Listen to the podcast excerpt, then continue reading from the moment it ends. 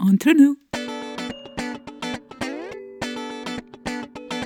Entre nous, There to talk about sexuality. for you, With you. by you. Welcome in the 41 podcast episode of the Love Health Center, a center in Europe about relationship and sexuality. And today I have the great pleasure to interview Marga Berlinski. Hello. Hi there. So, Marga, can you explain us who are you? Who am I? So, and by the way, it's so much fun to be with you, Olivier. It's really great. So, my name is Marga Berlinski. I'm Dutch. I live in Amsterdam, the Netherlands, and I'm a sex, intimacy, and relationship coach.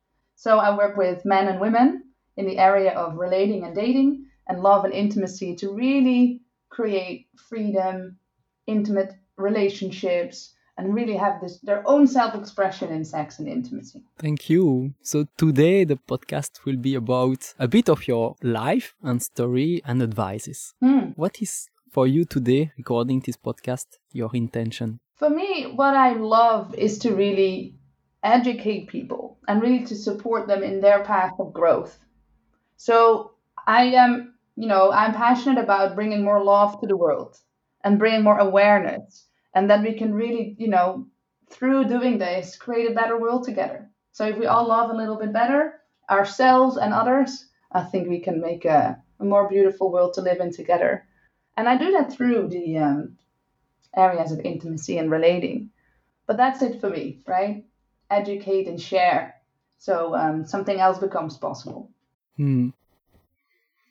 Exactly. We need to show how we can go to wellness state, a joyful life, and we need to basically to go there. We need to share experiences, to learn and practice. That's really about a, a practical approach of the life, and it's well known in sexology. Sexuality seems something natural and easy, but it's more about learnings and experiences and growth than anything else. So that's why it's really important to speak loud and uh, share that message between adults because it's so hard that we really talk with authenticity and vulnerability about our sexual life. Yeah. And today it's an opportunity to open the door. So the previous podcast, the 41 one was about sex positivism in Belgium. And today I invite you because you are a kind of sex positive actor, activist in the Netherlands. Yeah. And uh, it makes like an easy link between the previous podcast. Can you share with us what means for you the sexuality? For me, sexuality is really an area of life to play in, I would say. It's like a beautiful area to grow in, to play in, to connect in. And that's in short it, I think. Yeah. Does that make sense when I say that? Mm-hmm. And to add to that, actually, is that, you know, sexuality and intimacy is such a vulnerable thing for us human beings and such an essential thing. So it's, um, yeah, it's just a beautiful thing to be able to express yourself freely in, to connect with yourself and others in it. So um, that's why I'm in this field. And can you share with us how you get to that point uh, where you are now today as a coach and uh, in your intimate and private life also? How you get to that point? What was your journey up to now? Yeah. Well, I've always been, you know, working in the field of growth and development through body work, personal coaching, transformational work. And uh, so I've done that for over 15 years now. And I think about 10 years ago, uh, I was kind of like having to admit to myself that my intimate life wasn't really as great as I liked it to be. And if I would be really honest, actually, I was really resigned. I really didn't like it, felt insecure. Uh, I didn't feel great. Like I felt insecure about my body. Felt insecure when I would be intimate with partners. And um, once I've kind of admitted that to myself, because for a long time I just pretended all was fine. It was like, no, I'm fine. I have other things that I like. I'm just not looking at this side of me until it was kind of a bit silly. Like I had to admit to myself, it's a bit silly that I'm kind of always ignoring this area. Well, it's really bothering me. I was at that time in a in a long term relationship, and the intimacy in our relationship really didn't work. We didn't know how to connect and communicate about it, and it had a big impact. And so when that relationship ended, I set myself on a journey, you could say, to free myself up, to find what works for me.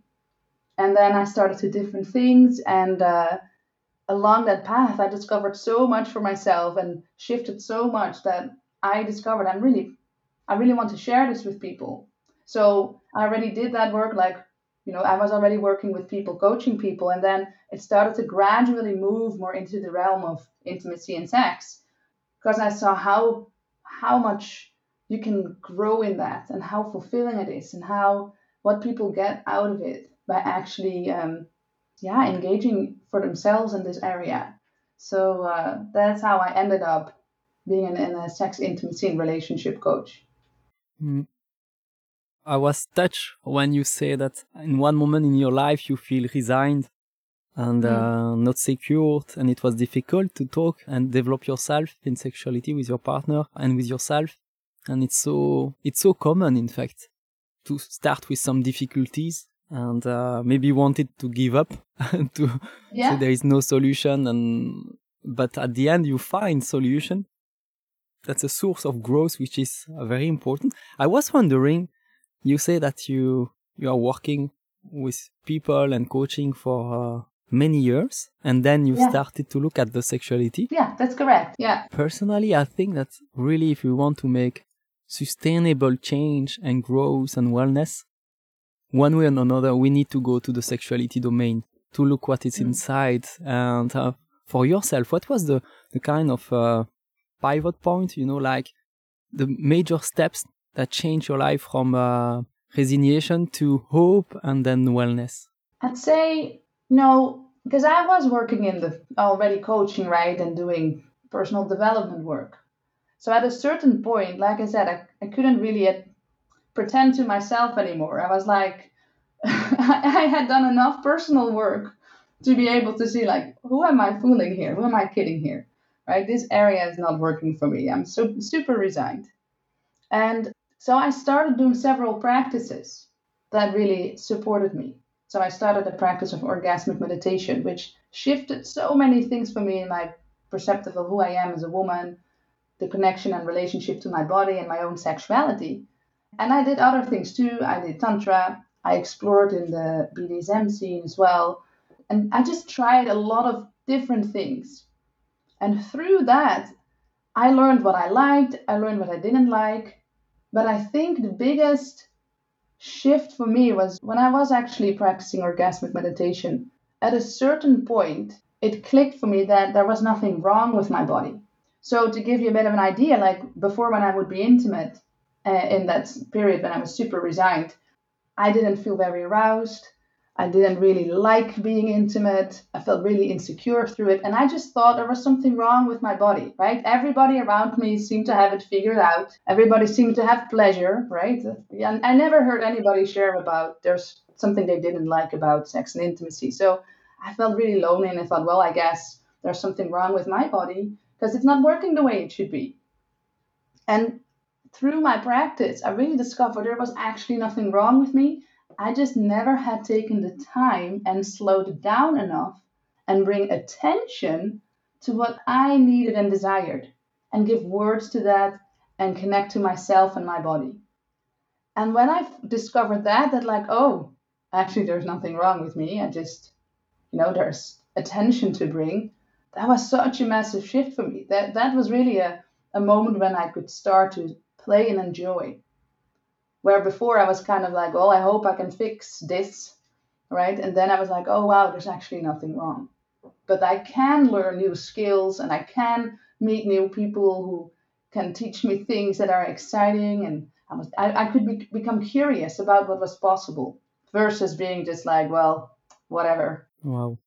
Yeah, from a state from trying to fix or avoid uh, to a state of playing and enjoying your life, your body, your uh, relationship to yourself. It's such yeah. a big hope message for, uh, I guess, so many people. Because somewhere or another, when I see the level of frustration or are not enough satisfied sex life, there are so much to do and it goes through practice. It's not theory. It's clearly a great example of, uh, because you dare to share it publicly, that the growth is coming from the practice. Yes. You can talk, we can read books, we can in theory, but at the end, it's all about uh, practice, experiences, and Yeah. take time to slow down to connect. Is there a, an advice you would give to people around this domain? Yeah, for sure. I'd say take your time and bring lots of compassion, right? It sounds maybe like, oh, I started practicing and everything turned around. It's like, well, you know, I had a coach, several coaches. I tried so many different things. Some were amazing and did a lot for me, some were really not for me. But I had to try it out and experience that. And so it was messy. You know, at times there was just lots of emotion. I had to deal and learn to kind of feel through it all, how to navigate my emotions. You know, I had to learn how to ask for support. I was always this independent woman. I can do it myself. Thank you very much. And just reaching out to people and saying, hey, you know, can you listen to me? That was such a big thing for me. Or I have a request, right? Asking for something was another thing that I really had to learn. So it took me years to be able to be able to move freely like I do now. And it was with trial and error, right? Sometimes I messed up and sometimes I think back about conversation I had and like, oh my god, did I really say that? Or and there's always also moments I cherish that I'm like, wow, I made such beautiful connections there, or I had a real victory over some patterns that, you know, about being vulnerable. So that's my biggest giveaways to allow yourself on this journey and allow yourself time and space and support. Don't do this alone, really. I love the silence after such a deep messages. Hmm. When you were talking, I was also thinking about it's not gender specific. What you say is really about anyone. And whatever the gender, it's there to ask advice. It's such a big step for some people. And then take time because it, it takes years sometimes Yeah, to feel good. And when you see other happy, sometimes we think, oh, it's more easy for others, or it should be more easy for me. But it's always and regularly, it's a long process of discovering yourself step by step, years Yeah. after years. And sometimes some experiences are awesome. So some make sense in the journey, but are not the m- main one, but we go step by step. And uh, a contact after another. We increase also the network and uh, and basically that's also how we met several years ago. It's about Mm. Experiencing and then we are in the same kind of community and then we start to discover each others and discover we are more and more people willing to go to the more wellness and love. You say it in the beginning, your intention is to spread love, yes, to radiate, to really own your life, your uh, emotion, your communication and be uh, playful with it. yeah. Would you have a second advice? Because you know the podcast is made for to help people to progress by their own. And sometimes just a question or an advice make a big difference. What would be an advice about the love? love is quite a large large topic what i can say is about love is like really love is expressed in communication whether that's verbal or physical or any level of communication that's possible and in my experience we are always coming from love and we're connected to love naturally as human beings you know and along the way in our lives, what happens is that we get disconnected from love. Things happen from maybe a young age, life happens basically, and then we, we kind of disconnect. And then we forget what it's like to be in a state of love. And to experience love again is to connect back, connect back to yourself. So let go of the old, maybe old pains, the old fears, reconnect with the people in your life. So wherever there was disconnection, do the work to connect back. And all of that will give you a stronger sense of confidence and self-love. And when we can feel that self-love, we can also love others more. And all of that is also based in communication, right? The ability to be able to openly express yourself, to go back to that certain person and clean up the mess that was left there, or say that vulnerable thing like, I had to ask, learn how to ask for support, or ask for what I wanted, right? So it's all in that realm of communication. So if you really want to bring more love in life, what you want to practice and develop yourself in is to be able to communicate in a way that feels freeing for you and brings you know bring love through communication.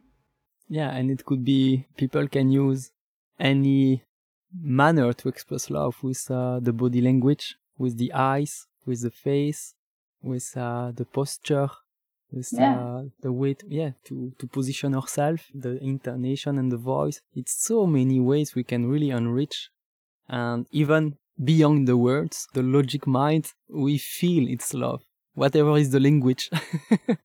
We can speak any language. At the end we Yeah. can we, the goal could be just to transmit love whatever we are saying and Yeah. whatever the topics. You know it's not something uh, so uh, and but it is also important to give words to it right? Because there are so many levels of communication but sometimes i hear people say like ah my partner knows i love them. It's like well do you express it actually? It's like no i don't you know i don't express my love that is weird it's like well right? We sometimes assume people know we love them or there is a this kind of um, assumption that love is just there. But if it's not expressed it's not always as obvious for people or as present. So it's really also being conscious about creating love. Love doesn't fall out of thin air. It's a conscious creation that's what I like about it. It's like I can create love with who I am being with the people around me, how I connect with them, how I nourish my relationships. And the better I am at that, the more love I have in my life. So love is really in connection. It's not a thing in your head. Wow. I will process, I guess, every people that listen the podcast probably process also a lot of your uh, messages. And it's so Mm. true to, uh, it's a creation. And, uh, it means also we can be creative, but it's also easy. We can do it any times, any moment. It's inside Mm. every communication. So every second is an opportunity to, to share love and express and learn how we can do it and, ex- and go beyond our comfort zone sometimes to be more authentic and vulnerable. Yeah, I found that real, you know, real vulnerability often leave us connected also to love. When somebody shares something real for them, and with me, for example, I can feel love, right? There is this instant connection when we're really vulnerable or authentic with each other.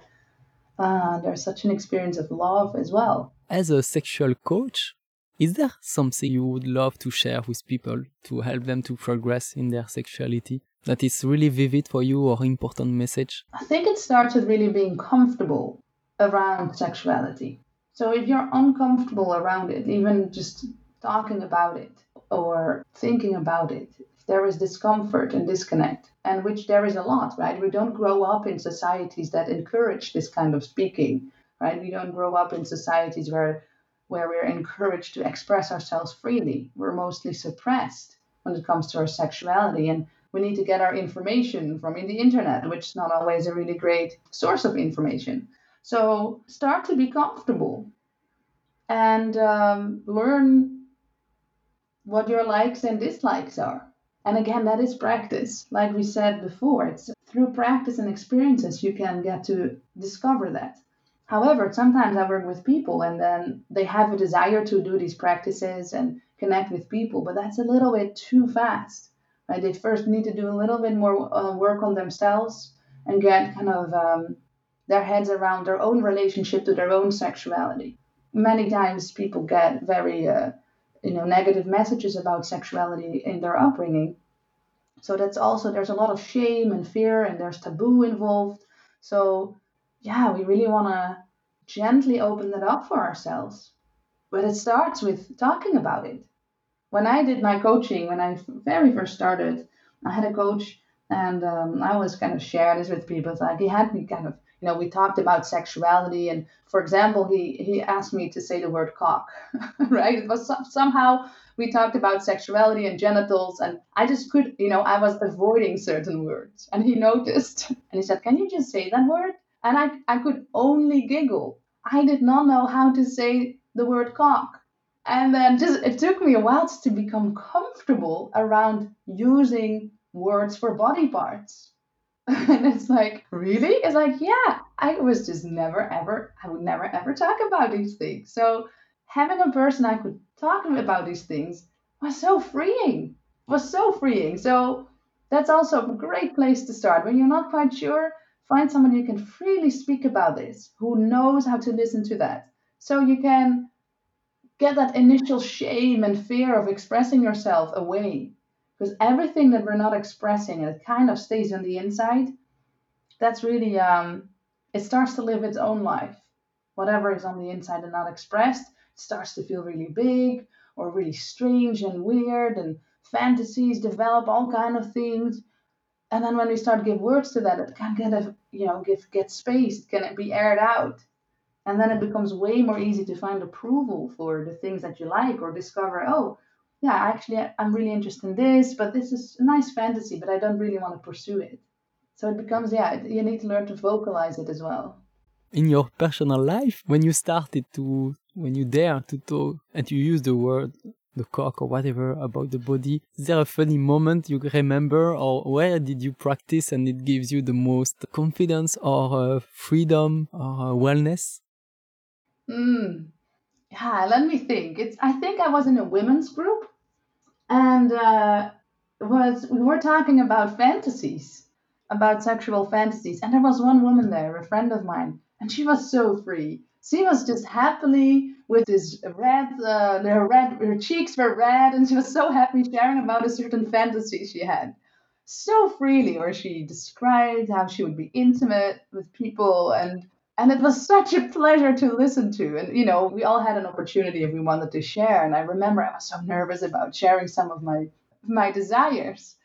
But i think that's a very precious memory of me that her example of being so excited about sharing it and using words i would never say right? But her example was so inspiring that it, it gave me a little bit of a push to also say certain things I would maybe never say or express desires I felt really shy about.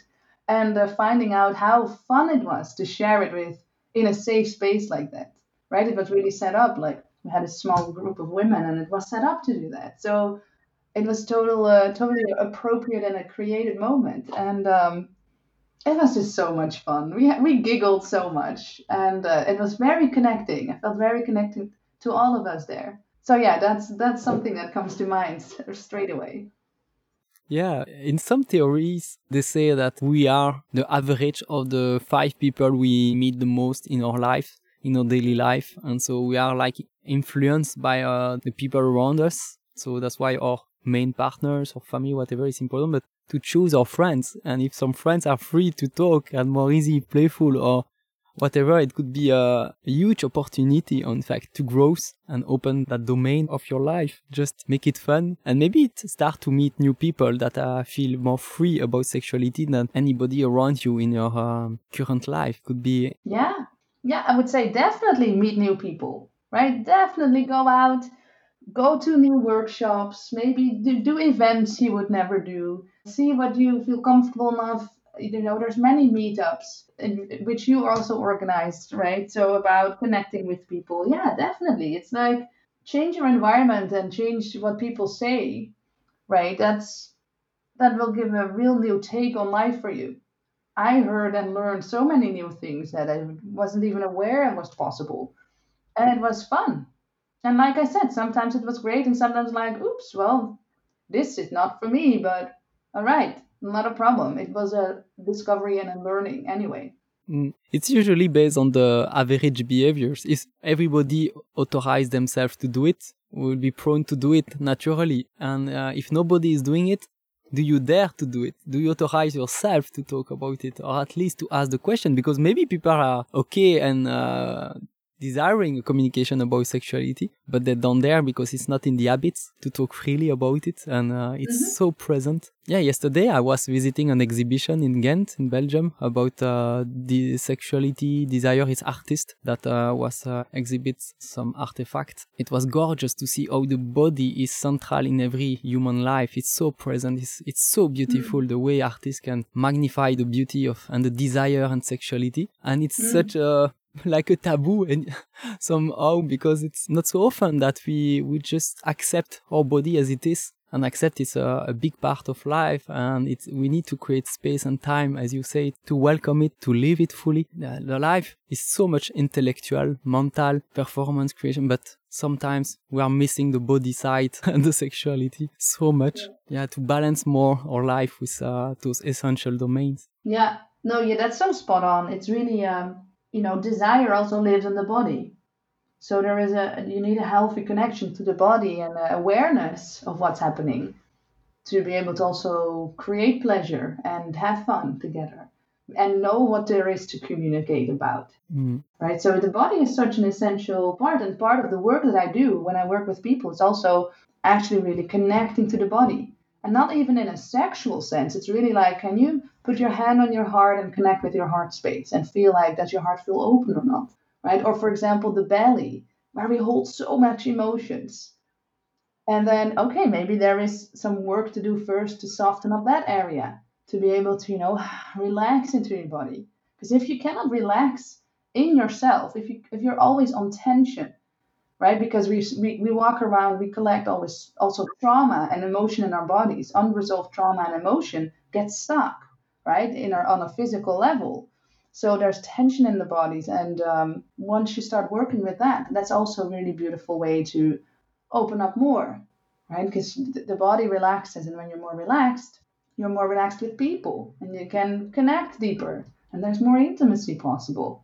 So yeah, the body is so important in all of this. So yeah, it's a combination for me. It's like like you said, like you can only speak so much about it, but through certain practices and, and connecting to the body, there is so much to learn and to grow in.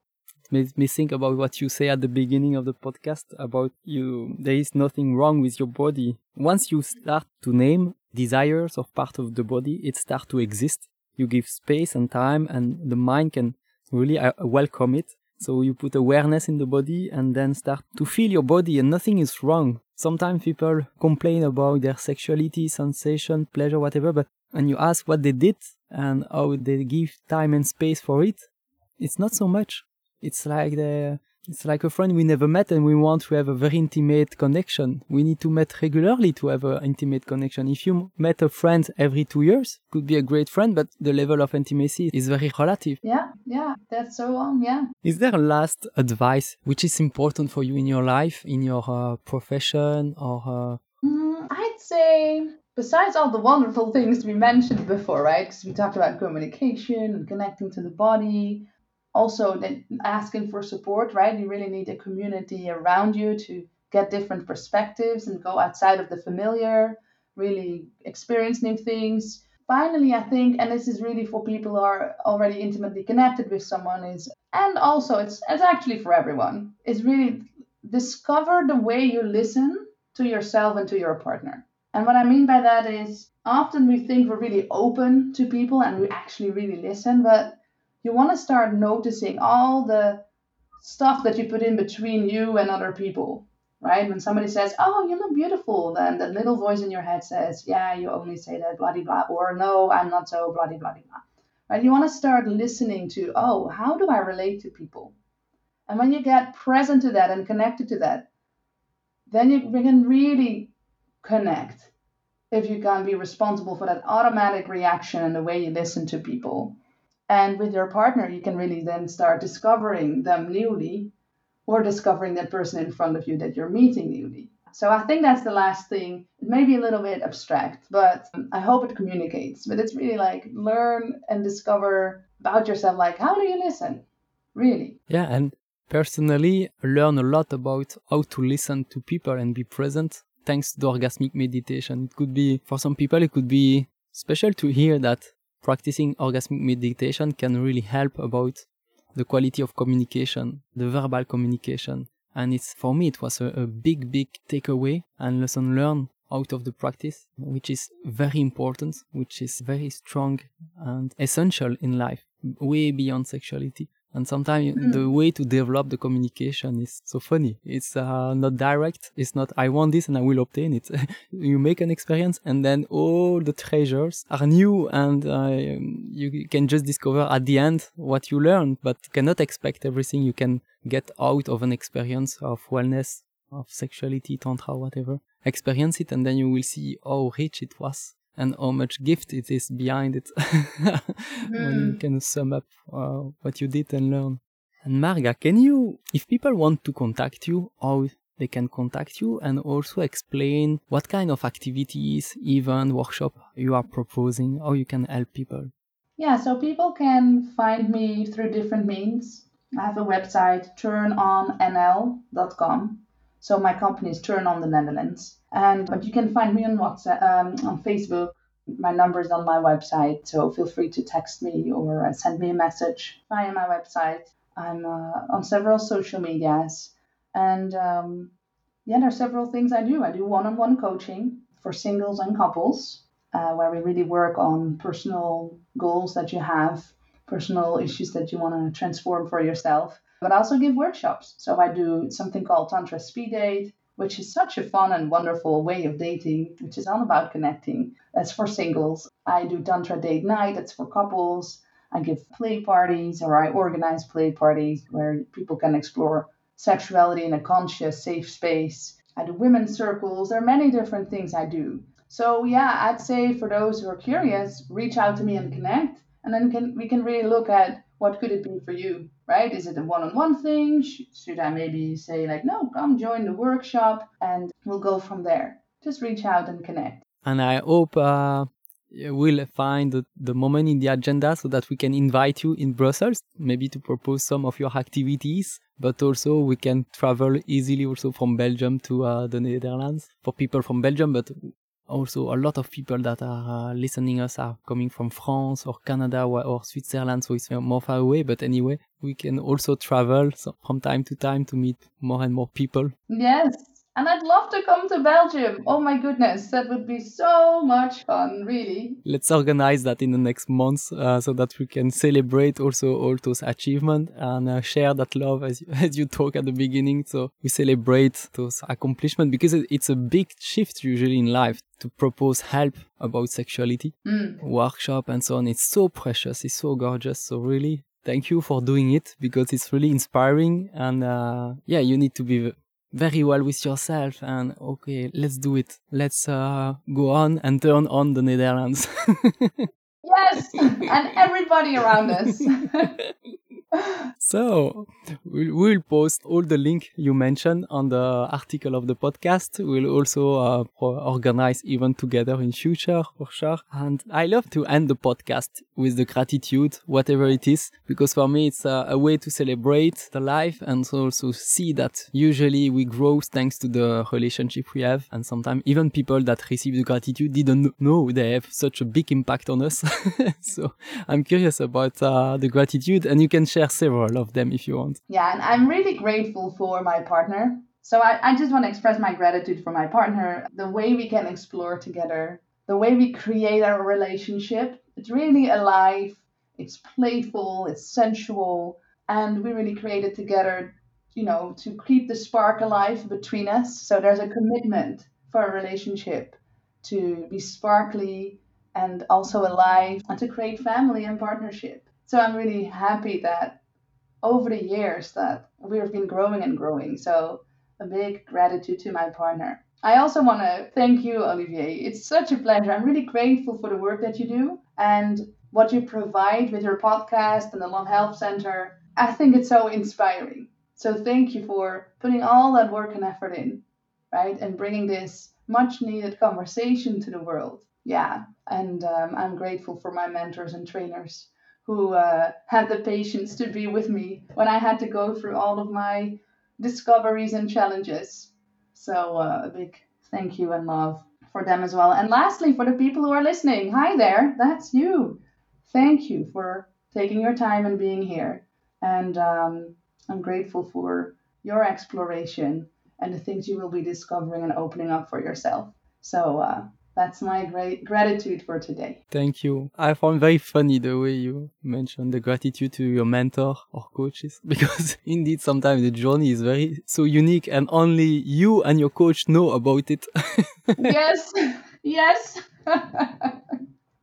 yeah. It seems sometimes like a linear path and sometimes it's really not in a Oh my goodness. I'm still on the path and it's not linear whatsoever so thank you to all those people you mentioned uh, that I don't know, but that makes you so unique uh, uh, and great. So, uh, so thank you for all people around you that support you.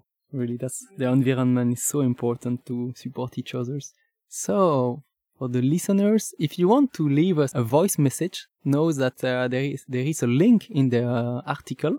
It's called Vodio, and if you click on Vodio, there is two buttons, one with a, a microphone and one with a letter. And if you click on the microphone, you can record a voice message, and then we receive it privately, and we can share it with Marga, with the team, with the producer, and so on. It's so great and funny for us to listen about your feedback, any comment, questions, gratitude, anything is so joyful for us to have some uh, communication with you. So feel free to send us voice messages. Oh, what such a lovely thing! Oh my god, I can't wait to hear the voice messages. I that's such a great thing. What a fun thing to do. So if you want to offer a gift to Marga, please send a voice message. I will respond. I will send you a personal message back. Definitely. Thank you. Yeah, and I say I also wanted to do, um, you know, and really bring the Love Health Center to the attention as well, right? So if you have enjoyed listening to us and enjoy the work that they're doing, there's a way to support them. You can support them with a donation if you want to have this podcast to continue. You can consider doing a monthly donation or a one-off, and that would be really, uh, we would really appreciate that to make more of this material and share more of the love uh, with you. So thank you for considering that. And to find that where you can do a donation, please look at the website and you will find the information there. Thank you. Entre nous. Entre nous, There to talk about sexuality. for you, With you. by you.